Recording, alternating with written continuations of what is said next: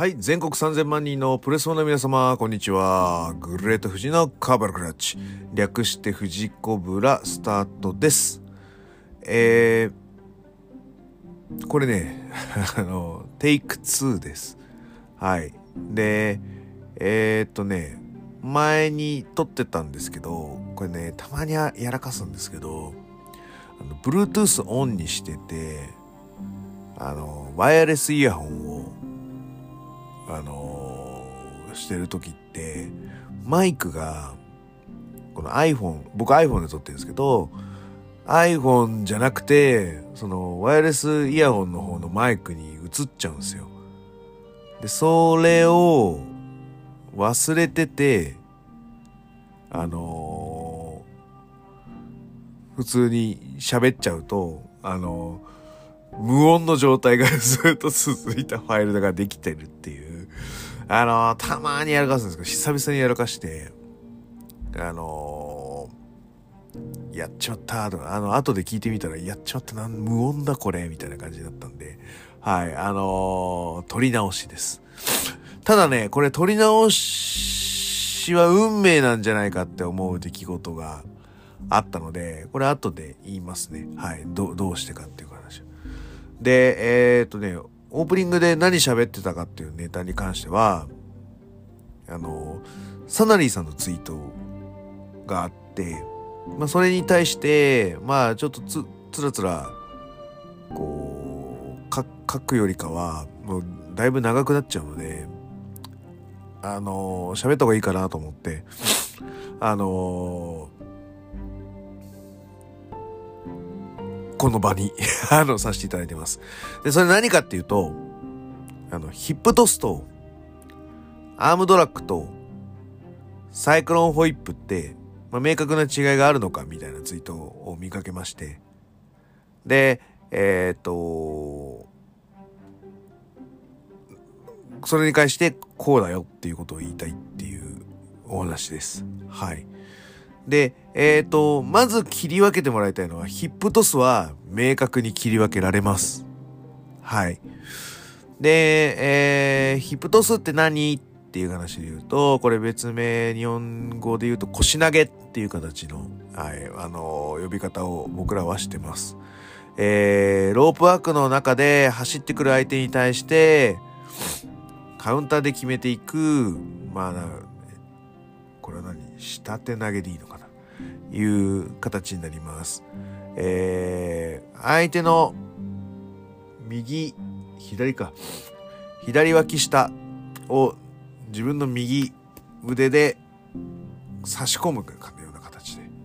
で、えー、投げると、えーいうのが腰投げ、ヒップトスになります。まあ、ヒップって言われてるので、いわゆるお尻の、自分のお尻に相手を乗せて投げます。まあ、こういう意味になりますね。腰投げも同じですね。自分の腰に相手を乗っけて投げる。もしくは、えーもしやってる程度の人で うまくいかないっていう人がいれば、自分の腰の位置にイメージで棒を立てるような感じ。で、その棒を触らないように、えー、あの、背面飛びじゃなくて、なんつうのあれ、こう、 belly to be belly じゃなくて、な なんつうの？あの、高飛びの、背面飛びじゃない方逆側でやるやつ。あれなんつうんだっけ？あの、ああいう形で、自分の腰にイメージした棒に触らせないように高飛びさせるんですよ。うん。崩していく。重心を崩して、うん。この位置より上でずらすみたいな。はい。そういうのをイメージすると多分投げれるかなと。だからあくまで自分の腰というかお尻のあたりは壁になるんですね。うん。まあそういうこう、うん、念を作ってあげると。念の壁というか念の棒を作ってあげて、はい。そこを飛び越えさせるっていうのが、はい、ヒップトスのコツになります。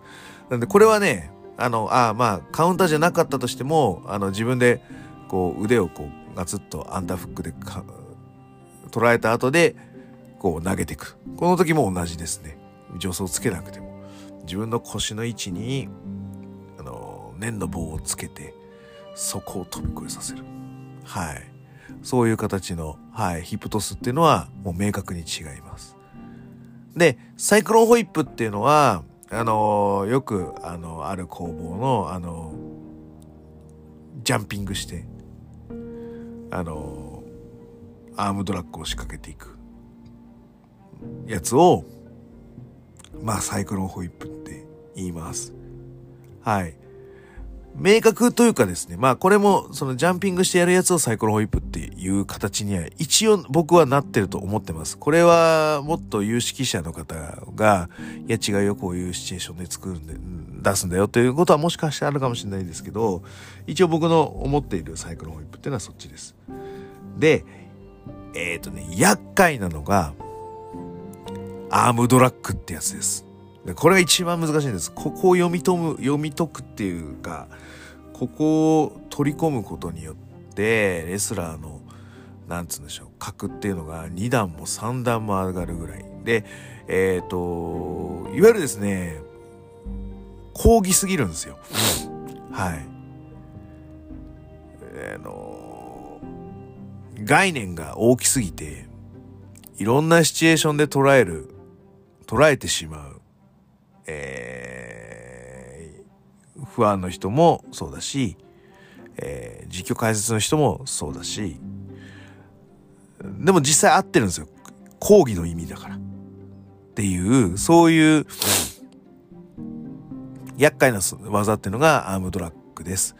で、アームドラッグってどういうやつってなった時に、まあ、例えばロックアップみたいなのをした時の、えー、相手の左腕を、えー、掴んで、えー、まあ、投げるみたいなやつですね。プロレスで言うと。で、細かく言うと、えー、自分の胸の重心を、まあ、下にも、そのロックアップしてるタイトな状態から真下に落とすと。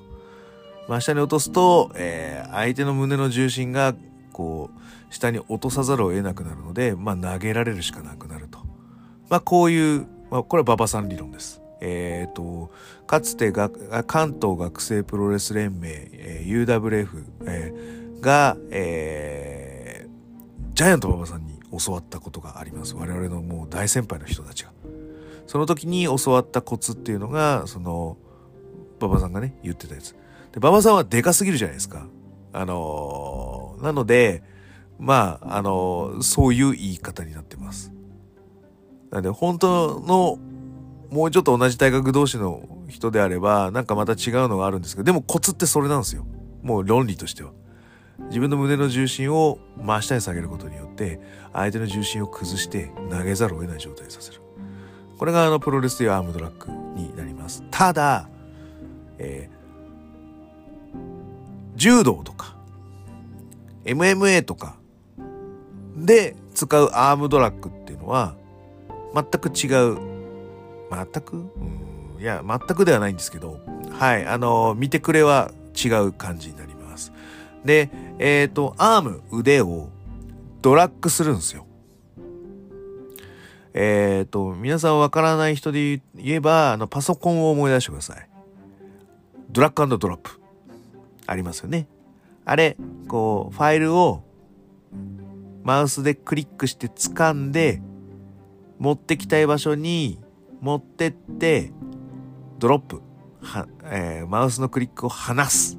そうすると、えー、別のホルダーに落ちるよみたいな。だからドラッグって何？って言ったら掴んで引っ張るっていう意味です。アームドラッグは腕を掴んで引っ張るんです。はい。えー、なので MMA とかで使う、えー、アームドラッグっていうのはタグリって呼ばれるもので、えー、手をくるんですね。はい。なので、手繰り寄せるっていうやつですね。はい。なので、えっ、と、ポイントでいくと、相手の左肘の上あたりを腕で掴んで、えー、カタカナのレの字を作るような感じ。で、えっ、ー、と、引っ張ると、ちょうど自分が、あの、相手の後ろ側に立てるような形になるんですね。なので、バックを取る技なんですよ。アームドラッグって。MMA 的とか、柔術、柔道とかそういうのでいくと。なので、えっ、ー、と、バックを、これでバックを取っていく。っていう技がアームドラッグなんですね。もうこれだけで全然見てくれ違くないですか？片やこう腕を取って投げるのがアームドラッグ片や、えー、腕を手繰ってバックを取るのがアームドラッグもうもうもうアームドラッグ腕を掴んで引っ張るもう全然同じ意味なんですけど全く違う見てくれになっていく難しいですねでさっき言ったサイクロンホイップに関しても、えー、アームドラッグという言い方をします。まあまあまあ、講義で言うと合ってますから。で、えっ、ー、と、プロレスの実況でも、あの、サイクロンホイップが出た時に、ああ、素晴らしいアームドラッグですねっていう人はいます。でも間違ってないんです。はい。と僕は思います。サイクロンホイップの僕の解釈が間違ってなければですけどね。はい。で、えー、その2発目のアームドラッグ。僕の練習でも、あの、アームドラッグやりますって言って一発やって、で、2発やりましょうって時にそのサイクロンホイップで最後着地。こういう練習をよくします。で、この2発目のアームドラッグっていうのが、やっぱり、えっ、ー、とですね、メンズテオさんはこの一発目のアームドラッグが非常に重要だとは言ってます。なんですけど、えっ、ー、とね、やってる側からするとこの2発目のアームドラッグがめちゃめちゃ難しいですね。これをうまく決めれる、えっ、ー、とね、どちらかというとこれをうまく受けれる人は、え、めちゃめちゃ素晴らしいです。相手を選べますね、正直言うと。うん。これを出すっていうことでいくと、まあ、なんていうかね、対戦相手のレベルをまあ、ある程度できる人という設定にしてるから繰り出している技だと思ってください。うん。で、えー、っとね、小手のアームドラッグに関しては、ロックアップ行った瞬間から出すことができるんですよ。あの、よく見る一発目のアームドラッグは、その、奥襟を取ってる左腕を抜いて、相手の脇の下に入れるような形で投げたりするんですけど、えっ、ー、と、これをですね、しないまま、奥襟を取ったまま、そのまま、さっき言った馬場さんの論理でいくと、胸の重心を真下に下げれば、相手は投げざるを得なく、飛びざる、飛ぶざるを得なくなるので、投げられてしまうと論理はもう成立するので、ロックアップしたまま、自分の重心を真下に落とす。っていう、まあ、いわゆる初手ロアームドラッグっていう使い方ができます。これビッグマッチとか、まあ、自分の中でグッドマッチにしたいみたいな試合の中で、まあ、やるケースが多いですね。はい。で、これをヘボる人があの、いるんすよ、若干。この受けを。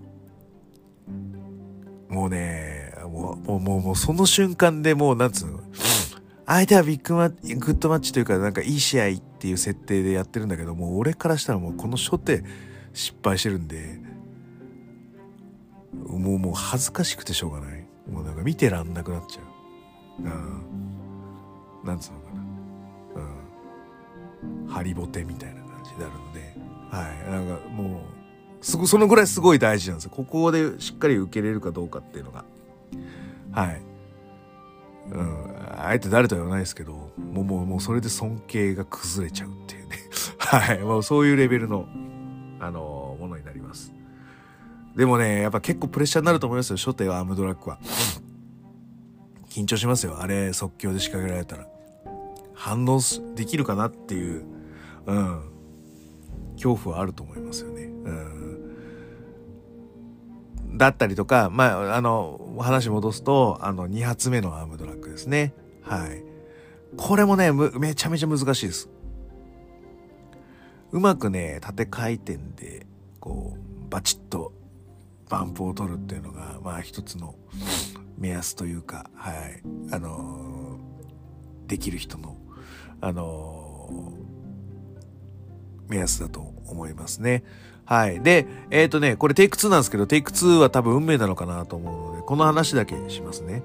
あのー、清宮隼人戦が、えー、2月9日にありまして、はい、えっ、ー、と、そう、あれ、めちゃめちゃ良かったなと思います。で、えっ、ー、と、隼人の腕攻めが、まあ多分注目になると思うんですけど、えー、この、その2発目のアームドラッグというか、サイクロンホイップ。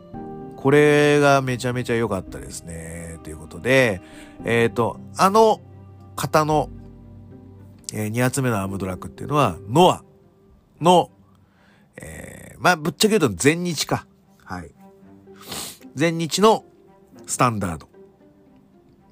えー、例えばアメリカンプロレスを見ていらっしゃる方で、あのアームドラッグ2発の攻防を見ると、えっ、ー、と、脇下に、えー、抱えた状態で、まあ、いわゆる、こう、低空して回転していくような感じ。言い方わかるかなはい。あのー、さっきのこの腰投げにみたいな形で、はい。あのー、投げていくような感じなんですけど、えー、全日式あの、この日のハヤタがやってるやつっていうのは、アマレスの巻き投げってやつですね。サルトって言われるやつなんですけど、はい、あの、ちょっと一本背負い気味で、あの、立ってる状態でやる場合は、一本背負い気味に、こう、腕を巻いて、えーと、その後で自分の胸の重心を下に下げると、投げれるっていうもの。これを、えーと空中でやるっていうシチュエーションになります。で、えっ、ー、と、アメリカンプロレスで見る、あの、アームドラッグ2発目サイクロンホイップと、このノアがやる全日式の、えー、アームドラッグサイクロンホイップっていうのは、あのー、やっぱり意を、まあ、全く異なる、はい、あの、着地のものになります。で、これの元は何なのかって、俺これね、嘘かもしんないんで、話半分に聞いて、俺記事で読んだと思うんだよな。はい、えっ、ー、と、あれの元の元ってのは、ジャック・ブリスコです。えー、ドリーが確か教えてたと思うんですね。はい、前日の基礎の部分でいくと。なんだけど、そのアームドラッグのこの2発目のササイクロンホイップに関して、あの、ブリスコがうまいから、ブリスコ教えてやって、教えてやってくれって言って、その元のコツみたいなものをブリスコが、こう前日の若手なのかな？誰に教えたかはちょっとごめんなさい覚えてないですけど教えたっていう説がありますでジャック・ブリスコっていうのはあのアマレス出身なんで巻き投げがととかがものすごくできる感じなんですね。あの本当のアマレス出身っていう言い方でいいのかな。あのブリスコはあのブリスコじゃねえあのドリーとかもレスリングとかもちろんやってるんですけどあれはあのなんつうかプロレス道場で培ったレスリングになります。ジャック・ブリスコは本当のアマレスのレスリングの技術が入ってるその巻き投げの、えー、技術から取ってるんで、あの体、あの投げ方に、えー、だんだんなってってるという。あそこまでね、こう、アマレスっぽい巻き投げではないんですよ。えー、ブリスコのやつも。ただ、あの、動きの踏襲の仕方でいくとそうなんですけど、あの、結果ちょっと巻いてるみたいな感じなんですけど、あそこまでアマレスの巻き投げに持ってってるケースではなかったんですよ。はい。僕は、あれがあんな風になってたのはやっぱ小川とか、あとは、丸藤とか、あそこら辺が、ああいう風に、なんつうかな、こう進化してった、させてったような気がしますね。はい。うん。だ、誰がそのアレンジをしたかっていうのまではちょっと僕は、はい。あれなんですけど、昔の前日もあのアームドラッグってあんま出てないっすよ。四天王プロレス時代。えー、なんですけど、あ、でももう小橋やってました、あれを。三沢小橋の、あのーどっかのツイートで見ましたけど、あ、小橋もできるんだ、あの全日式のあのアームドラッグというかサイクロホイップみたいな感じで、あのー、見てましたので、うん。あのもう多分脈々と流れている技なんだと思います。はい。えー、ということで、はい、長くなっちゃいましたけど、オープニング終わります。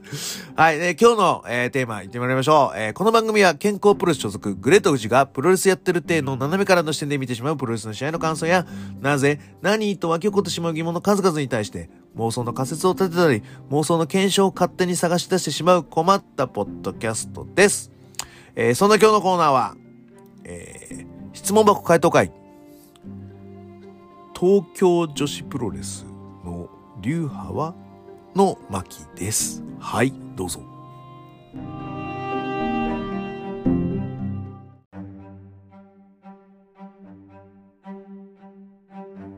はい、じゃあこのパートは、えー、また質問箱回答会となります。えっ、ー、と、それでは、えー、質問を読んでみましょう。いつも楽しく聞いております。ありがとうございます。東京女子を最近見始めたんですが、なんかいい意味で独特なプロレスしてるなぁと感じます。うん。長野さんが男子のプロレスをしてるなんて解説してましたが、それにしてもロープワークが特徴的に見えますし、おお。富士山目線だと登場はどういうプロレスの流派なんでしょうか？流派。流派。はい。で、一応、あの、先行で回答はしてますけど、確かに、うん、ロープワークは、うん、特徴的なのかもなと思ったんですけど、流派っていうのがさ、あの、すごく気にはなったので、ちょっとそこをは、ちょっと掘り下げてみようかなと 思ったので、はい、この回をやらせていただこうと思います。ご質問いただいた方ありがとうございます。はい。でね、結論書いてんですけど、ちょっとごめん。今はそのテンションじゃないので、それを喋るかどうか後半に ちょっと取っとこうと思って。ちょっと流派って、えー、流派って何？と思ったんですけど、ちょうどさ、あの、あ、有田さんが、あの、YouTube チャンネルを開いたでしょ？まあ、有田だろうって。あれで、あのー、ね、あの、いつもその、有田と週刊プロレスとでもやってるような形で、あの、系風みたいなのをさ、やるじゃないですか。うん。だ流派って言われてもね、登場って何流派なの？っていうのはちょっとわかんなかったので、まあ、まずは、あの、その女子プロレスの系譜みたいなのを、まあちょっとこう、自分の中で考えて、やろうかなと思って、こうノートに書き出したんだけど、なんかいっぱいあるよな と思って、で、書いてみたんですよ。で、まあ、まずは、あの、思いつくのは全女じゃないですか。全日本女子プロレス。で、そこからは多くのスターが輩出されて、えー、まあ、ブル中の。まあ、僕が知ってる世代から言うと、もうもっと上にもいた、いいたよね。あの、あそう、クラッシュギャルズか。ね。クラッシュギャル、長代アスカ。ね。ブル。アージャ。北斗。ね。豊田真奈美。井上京子。ね。もうそこら辺の、まあ、そうそうたるメンバーみたいな。いました。前女ね。で、えっ、ー、と、似たような形で、女子プロレス団体というのは、ジャパン女子プロレス。ね。いうのがあって、そこが分裂して、JWP っていうのと LLPW っていうのになったよと。で、なんつうの？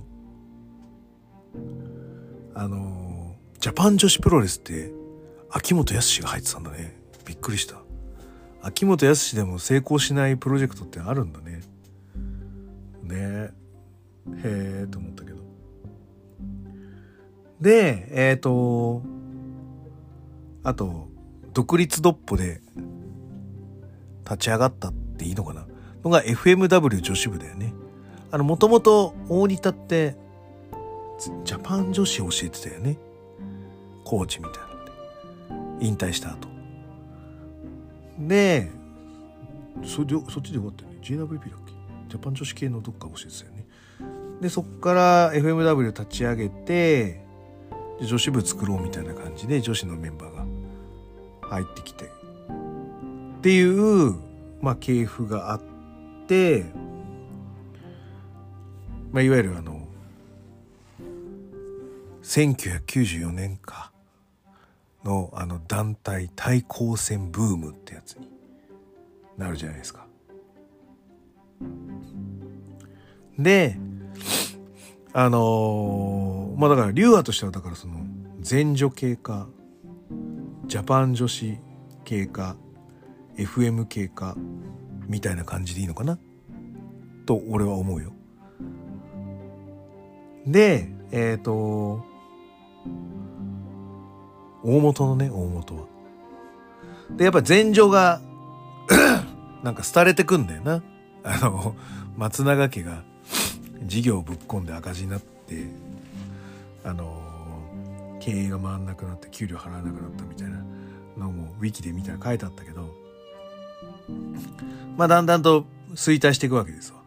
なのでその後はいろいろ分裂するわけですよ。長代千草が引退して立ち上げたのがガイアジャパン。このガイアジャパンにつながる、まあ、枝葉っていうのもあるよと。で、えっ、ー、と、さらに言うと、えっ、ー、と、これは JD スター。JD スターって、あれ、吉本女子プロレスってどこ？そっち系だよね。が JD スタイル。だからでも前女からこう分かれて JD スタイルだったよね。へえ。あ、えっ、ー、とね、な、なんかね、だから、その、自分で書いてたんですよ。記憶を思い出したの。でもそれだと拉致開かねえなと思って、あのなんか、こう、お手軽なものないかなと思って、女子プロレス系譜で検索してると、あこれ、そうだ、俺実は持ってるじゃん、この本、みたいなので、久々に見たのが、えー、と、成文堂振興者さんのプロレス語辞典。榎本大樹さん著の監修高木三四郎なってるものの中にそのプロレスのこう用語だったりとかこういろんなのが入ってるんですよ。あとマスクの作り方みたいな。なんだこれ。すごいな。添付であったり。あ、あとそう。えー、もうもう潰れてるんですけど、武藤の焼肉屋の、なんか、やつが書いてあったりとか なんかサブカルっぽいですよね、この絵柄が。なんで、まあ一応買ったんですけど、そんな読み込んでなかったんですよ。でも大体知ってるし、みたいな。あるし、まあこ、こんなんこ、こんなんって言い方変とダメだな。なんか熟読する気にはなれなくて、まあ辞典っぽいやつなんで。まあだからどっかで逆引きすりゃいいだろうみたいな、そういうイメージだって、とりあえず本棚に置きっぱなしになってる本なんですけど、やっと日の目を見ましたね。この女子プロレスの系譜があって、これちょっとちゃんと確認しようと思って見てます。これ見ながらだから喋ってます。はい。で、えっ、ー、と、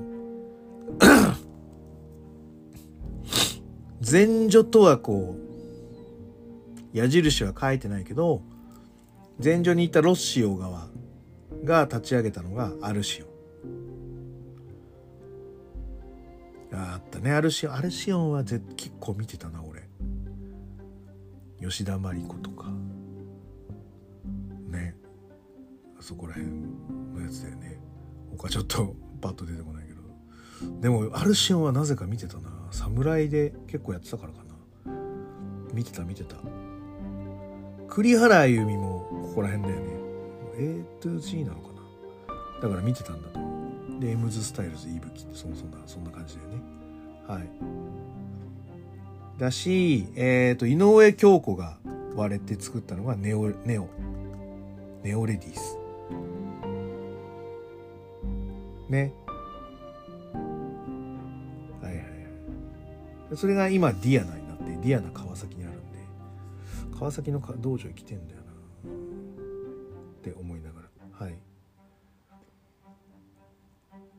で、えっ、ー、と、まあ、いわゆるロッシーの系譜でいくと、アルシオン、A to G、エムズスタイルズ。これ来て、風花。風花あたりと何これ？チックファイト3え知らねえこれ。何これ？がなんか合わさってスターダムができてるよ。2011年へえわかんねえもんだなこれだったりとかでえっ、ー、と片やそのもう一個の流派あだから LLPW とピュア J っていうのがこう存在してるわけだジャパン女子プロレス系列の系譜としてね登場とはまた違うよねで、えっ、ー、と前女から流れてる部分のどれも一応登場は入ってないねじゃあ FMW 女子の流れからいくとここからだからさくらえみが分かれてガトークーニャができてでガトークーニャがアイスリボンになってでアイスリボンがから割れてまたさくらが割れてガポガトームーブチョコプロになったと。でいいよね。というので、えっ、ー、と FMW 女子イコールさくらえみみたいに今はなってますね。はい。この系譜でいくと。まあでもアイスリボンはだからそうか。FMW のチーム引いてるでいいのか。うん、となってます。で、えっ、ー、と、ジャパン女子と全日本女子プロレスとは多分そんなに違ってないっていう、まあ、ディープな人から言うとバカなこと言うななんですけど、もうちょっと大きな線を引くと、この3つの素的なもので言うと、全日本女子とジャパンプロレスと FMW 女子では明確に差があります。これは何？ってなると、FMW 女子は単独じゃないんですよ。FMW の興行の中に女子プロレスの試合が入ってるってね、まずここ大きく違うよね。のと、えー、やっぱ教えてるのが、やっぱり男子。まあ、モニターも教えてたって言ってますけど、ジャパン女子プロレスは、やっぱ女子プロレスの動き。まあ、前場習ってはいないとは思うんだけど、女子プロレスってこうなんだよ、みたいなものには準拠してるんじゃないかな。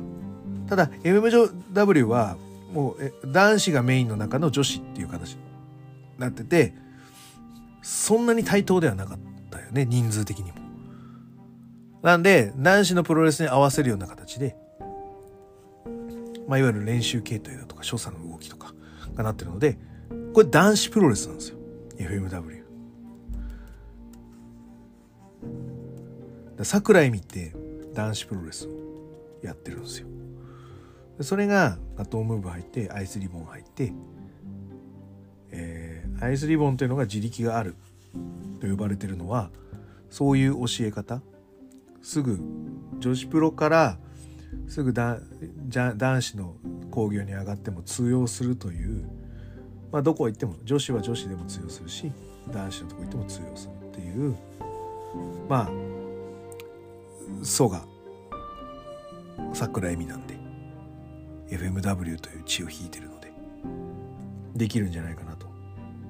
いうところがあってあってだよ。あってどこにも属してないんですよ。全女系でもないし FMW 系でもないしジャパン女子プロレスでも系でもない。東京女子プロレスってやっぱりだから女子プロレスの血が流れてないんですよ。はっきり言うと。ね。流派。流派って言われてちょっとね。うん。確かに気になる。一応ネオの運営をしてた幸田さんが仕切っておりますので、工業形態や、まあ、いわゆる運動体としての流れっていうのは、女子プロレスの、まあ、あのー、見せ方ができてますが、こと根本的な、おそらくコーチから始まる、えー、プロレスを教えている人たちは、多分 DDT の中の誰か、DDT グループの中の誰か。になってるはずです。ので、えー、なんつうんでしょうかね。東京女子プロレスの流派は何でしょうって言われたら DDT です。うん。でいいのかな？もしくはインディー世界標準。インディー世界標準。まあでは合ってるな。の企画じゃないですかね。はい。で、えっ、ー、と、特徴的なのはロープワークって言うんだけど、多分 DDT のロープワーク見ても似たような感じなんじゃないかな。東京女子プロレス見られてるということはレスリーバース入ってると思うので DDT もまあ見てるか見れる環境なのと思うので DDT ちょっと見てもらえませんか？あのだいぶ似てると思いますよでやっぱりね特徴的なのはそのロープワークからタックルで一回終わるっていうところですねこれは DDT でも DDT でもあるよタックルで終わってるっていうんでえっ、ー、と実際これをきっちり見せてる団体って多分東京女子だけだと思います。うん。で、その中でもやっぱ特にタックルが一番うまいのは、あの、天満のどか。一番だね。ダントツでうまいね。で、その次が、あの、渡辺美優。今度の2月11日の、えー、東京女子のタックトーナメントの決勝戦に出る彼女ですね。あの子が、うん、2番目かな。うん、それぐらいやっぱタックルってすごいなと思います。で基礎技になってます。で、普通のやつは、えっ、ー、と、タックル行きます。そこからだ走ります。走ったら、まあ、ドロップダウンといううつ伏せになって相手を、あの、こけさせるような動きをして、まあ、なんか、ヒップトスなのか、カウンターで、ドロップキックなのか、みたいなのを男子はやりますよね。あとまあリープロックしてドロップキックとか。まあなんかそういうこうロープワークのこう古典的な、うん、基礎、基礎技の攻防みたいなのをやったりしますが、東京女子は一回タックルで、一回一区切りちょっとつけるみたいなのが結構俺は、ああ、なんか独特だなというふうに見てます。はい。えー、この質問の方はロープワークのどこが特徴的に見えたのか教えてもらえるとすごく嬉しいですね。もしかしたらそのロープのつかみ方とか、あと歩幅とか、そういうのがあの他と違うって思われたのかもしれない。うん。でもその長野さんが男子プロレスをしてるっていう解説をしてるのは、例えば、えっ、ー、と、女子って右取りなんですよ。ルチャとかと同じような形であたただ、男子プロレスに混じってると男子って左取りなんで、ロックアップも、いわゆる奥襟を取る手が左なのか右なのかだったりとか、ありますね。で、ルーチャーをやりましょうってなると、ルーチャーになるんで、あの最初のロックアップは右前になります。はい。という形になるんですけど、多分左前で取ってるので、男子のプロレスだったりとか、あとはですね、え、ー、と、最近スターダム、あの、いわゆる前序から連なるスターダムっていうところも、まあ、あの、ミラノが入ってきたりとかして、バンプも男子っぽくなってきてると思いますが、えっ、ー、と、足の抜き方がやっぱり女子と男子は違うと思います。後ろ受け身の時のね。うん。あれは多分筋肉量が問題だと思うんですよ。男子の場合って結構こう、僧帽筋というか、背中の筋肉っていうのはいっぱいつけてるので、真下にバンプ取ってダンって受ける。こういうのがまあ多分足抜きの抜き方としては素晴らしい受け身の取り方になります。で今の女子プロレスはみんなその男子プロレスに習った形で足を抜いて真下にバンプを取るっていうことをしています。ただ昔のまああと体型で言うと女子プロレスそんなに背中の筋肉盛り上がってる人っていなかったと思うんですよ。デブは抜かしてね。いうのがあったので、えっ、ー、と、足を抜いて真下にバンプを取るんじゃなくて、ちょっと後ろ目に飛んでバンプを取ってます。わかりますかね？タックルの時足を抜いてそのままバーンってバンプを取るやり方じゃなくて、女子プロっぽいバンプだと、タックルされたら、ちょっと後ろに飛んで、ジャンピング後ろ受け身みたいな 感じに取り方を多分してるはずです。まああとはこうゆゆるりとこうこう半身をきびすを返すような形で受けたりとかしてるはずです。それはね背中がそんな鍛えられてないというか盛り上がらないので女子の場合だと。そういう受け方っていうのがまあしてるのかなという節がありますね。はい。だったりとかもっと言うといろいろあると思って俺そこまで女子プロ詳しくないんでごめんなさい。ちょっと僕がパッと見てとか人からつてで聞いて思った話とか。まあ、そんなレベルなんですけどそんな感じだと思いますじゃあ登場って何っていう流派だうん独立してますよねだからまあ DDT 系と言ってもいいんだけどうんもっと突き詰めて言うと登場はドリフここでやっと質問の回答が繋がってきたな。あ、ついつまがってきたぞ。登場はドリフだと思います。あの、ちょうど今ね、志村けんさんの番組の、なんかリリニューアル、リバイバル、リバイバルじゃねえか。あのー、作品がやってたりとかしますよね。あれの出ても出てると思うんで、怒りや長介さんがドリフでやってる稽古、結構長く厳しかったらしいですよね。何回もリハーサルしたりとか、うん、何回もやったりとか、いう形。うん。あれがね、すごく登場に似てると僕は思ってます。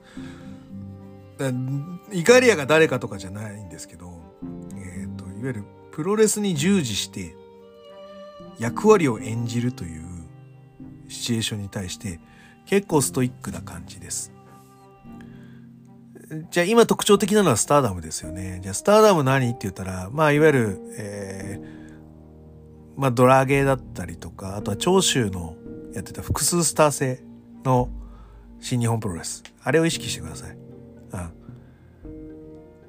1年の間に1人がずっとチャンピオンになるみたいなのっていうのは、まあそんななかったりします。だから去年はでも林下歌美がずっとチャンピオンだったってななってはいると思うんですけど、結構日替わりスターを作ってる感じですね。はい。あの、流れの中で言うと。なので、えっ、ー、と、この工業では第一試合でやってた人が、次の工業ではメインイベントに上がるみたいなのってのは結構あります。前座とメインの明確な差別化っていうのは実はあまりなされていないのがスターダムの特徴です。で、えっ、ー、と、かつ、えっ、ー、と、多分個人個人のアイデアを試合に盛り込むことっていうのが許されているのがスターダムだと思われます。で、型や登場、これは悪い意味ではなく、えー、一つのポリシーと工業理論に基づいた一つのパッケージングになってます。で、えっ、ー、と、メインとアンダー、前座っていうのは実際分かれてます。明確にこの人はメイン出ないんだろうなっていう選手が実はいるのが東京女子です。スターダムは、あの、すげえ若い10代の子とかは除けば、多分メインに出ても、ええー、って言われることはそんなないと思います。うん。そんな、あのー、ポジションになってるので、あのー、なんつうのかな。すごくこう、戦力は充実してるっぽく見えるよね。スターダムは。登場はちょっと戦力弱めには見えるかもしれないけど、着実に一つのパッケージングっていう作りに関して、すごく時間をかけた従事の仕方をしています。なので、すごい従事してないと登場って成り立たないんですよ。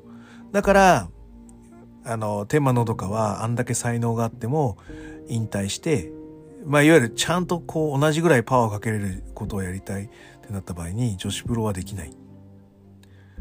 まあ、登場ができないっていう意味だよね。女子プロはもしかしたらできるかもしれない。で、ながら、トレーニングはなんか夜して、休日の試合でちょこっとやって、っていうのは今後はできるかもしれない。ただ、えっ、ー、と、東京女子プロレスという工業パッケージを回すことは多分不可能になると思うんだよね。だから、引退する。小橋まりかも同じ。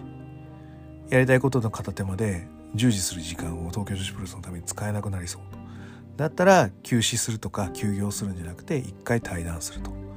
卒業すると。それぐらいこう従事してないとうん。成り立たないんじゃなくて従事することでクオリティが上がっていく団体。が東京女子プロレスです。だから東京女子プロレスはドリフ。スタートアップひょうきん族かな。うん、そういう意味で言うと。うん、流派としては、えー、登場は独立系だけど、あえて言うならドリフ。DDT 男子プロレス、世界標準インディー系の技術の流れを組む。で、ちょいちょいと切り返しの技が渋すぎるんですよ。アンダーソンがやってるネタとか、あとは、なんだっけな、NWA 系の結構、だから、あれです。あいつらです。あいつら、なんだっけ、あの、あの、ヨガする人。とか、だから今は DDT 系列じゃないけど、昔は多分ああいう人たちが絶対指導してたと思うわ。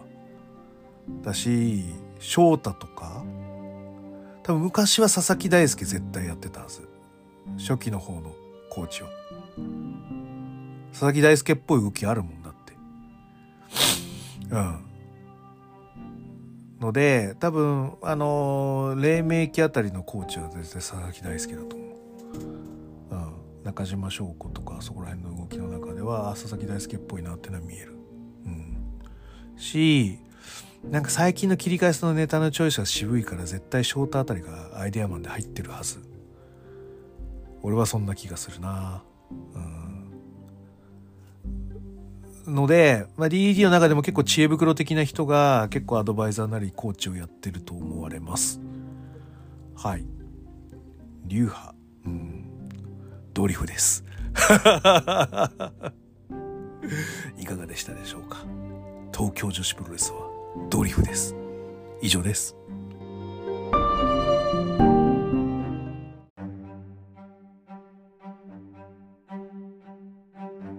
はい、エンディングです。えー、っと、これね、あの、だいぶ 前に撮ってるんですよ。連休前に撮ってる登場会なんで。で、ちょっと出す機会を伺ってたんですけど、あの、コマシジャパン、本当はコマシジャパンのあたりに出して 置きたかったですコマシジャパン出ちゃったんで、はい、あのあっち出して、でちょっとこうリズムが狂ったって形になるんですけど。あのー、ねでえっ、とどうでしたか？こう登場会はあのちょうど栗さんが登場見るっていう話なのでまあその前に出してもよかった出す出せたらと思ってたんですけどまあこの後に出したということであのー、栗さんの感想と私が思ってる登場を、えー、聞き比べていただいてああ聞くしなんかこうね見る人によってはこんなに違うんだなと思っていただくのも結構でございます。はい。で、えっ、と、ちょうどね、AZW の、えー、プレビューとか、あとは1回戦のレビューとか行ってるので、えっ、と、次回は、えー、もう、昨日見に行ってきたばかりの AZW ワールドチャンピオンシップ初代王者決定トーナメントの2回戦興行。の、えー、レビューをしたいと思っております。で、えーと、質問箱もいただいてるので、えーと、ちょこちょこと回答しつつ、えー、質問箱会も、えー、やっていきたいと思ってるのとちょっともうあのー、旬は過ぎてるんですけど、えー、ノアの2が2.9だけちょっとやりたいかも。うん、と思ってます。はい。あとはですね、あの、えー、PWG を結構見てるので、はい、そこら辺のやつもちょっと、えー、撮ったら出したいなと思ってるので、えっ、ー、と、一応喋るネタはあるので、はい、一つずつこなしていきたいと思っております。で、そうなんだよね。ダニエル・ガルシアもね、今見てて、もうちょっとまとめたらやりたいなと思ってるんだ。前半戦と後半戦ぐらいになりそうな 勢いの見方をしてるので、はい、どうなることやらというところでございます。じゃあそんな感じで今日は終わろうと思います。えー、グレート富士のコブラクラッチでは質問感想をお待ちしております。グレート富士の質問僕や TwitterDM などどしどし送ってくださいね。また、気に入っていただけましたら、サブスクリプションの登録、または定期購読のボタン、またはお気に入りのボタンを押してくださいね。ということで、はい、えー、それでは全国3000万人のプロレスファンの皆様、ごきげんよう、さようなら。し。